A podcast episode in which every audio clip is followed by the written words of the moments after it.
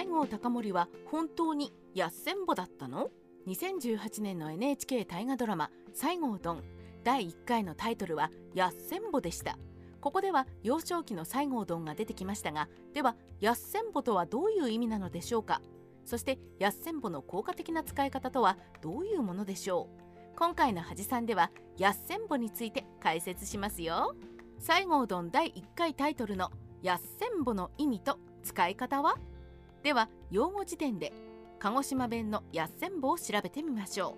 う。するとやっせんイコール役をしないぼは坊主という意味がありました。つまりやっせんぼには役立たず臆病者弱虫決断力なしというネガティブな意味が含まれていたのです。使い方としては木に登れないとか川に飛び込めないとか怖がって尻込みするような臆病な子供に向かって全員で「やっせんぼう!」と生やしたそうです。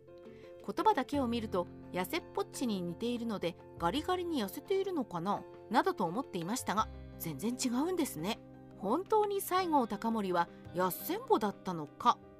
では西郷どんは幼少の頃に本当にやっせんぼだったのでしょうか。史実ではそれは間違いであることがわかります。西郷どんは子供の頃は体格が大きいだけで口数も少ないので目立たず大きな目が特徴であだ名が大目玉だったそうです。しかし成長すると存在感が増し自然に他の子供たちのリーダー格になります。それにいざとなると勇気もあり13歳の頃妙円寺参りで別の法切りの少年に逆恨みされ刀で切りかかられたのを体術でいなして川に放り投げてしまったという逸話もあります。ただ西郷どんはこの時に右肘を切られて傷を負いそのせいで腕が曲がらなくなり剣で身を立てる道を諦めました。それからは西郷どんは人と言い争うこともしなくなりますますその人格が磨かれていったということです。そういうこともありましたが西郷どんは幼少時から有能であり決してやっせん坊ではなかったのです。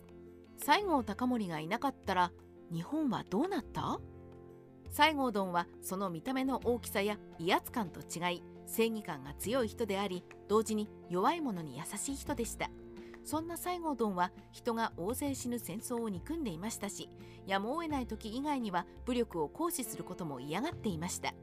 例えば朝廷に弓を引いて賊軍になった長州藩が金門の変で幕府と薩摩と会津の連合軍に敗れて京都から追い出されさらに国元でも外国艦隊の砲撃を受けて壊滅寸前になった時でも西郷どんは責任者を切腹させて上位派の苦行5人を長州藩から移せばそれで良いとなるように幕府に働きかけていますし有名な江戸無血会場の時には幕府側の代表である友人の勝海舟の言葉を信じ将軍徳川慶喜の除名と徳川方の自主的な武装解除を受け入れて江戸が火の海になるのを阻止しています。この時は薩摩や長州は徳川慶喜の首を取らないと戦争は終わらないと息巻いていてそれを説得するのは大げさではなく殺される恐れさえある危険なことでしたが西郷さんは一人で引き受けついに説得しました。もし官軍の総大将が西郷どんじゃなかったら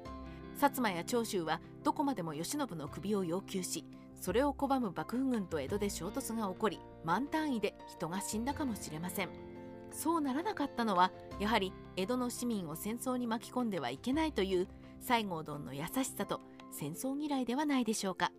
西郷どん解説者カワウソの独り言。以上西郷どんはやっせんぼだったのかについて解説しました。西郷どんは非常に同情しやすい性格であり自分も貧しいのに貧しい農民に自分の給料を与えて生活に困ったり明治政府に入り大元帥という軍人の頂点になってからも坂道で難儀をしている老人の荷車をいかめしい軍服を着たままで押してあげたりしていますみんなびっくりしてひれ伏しますが西郷どんは何気ない感じで少しも気にする様子はありませんでした。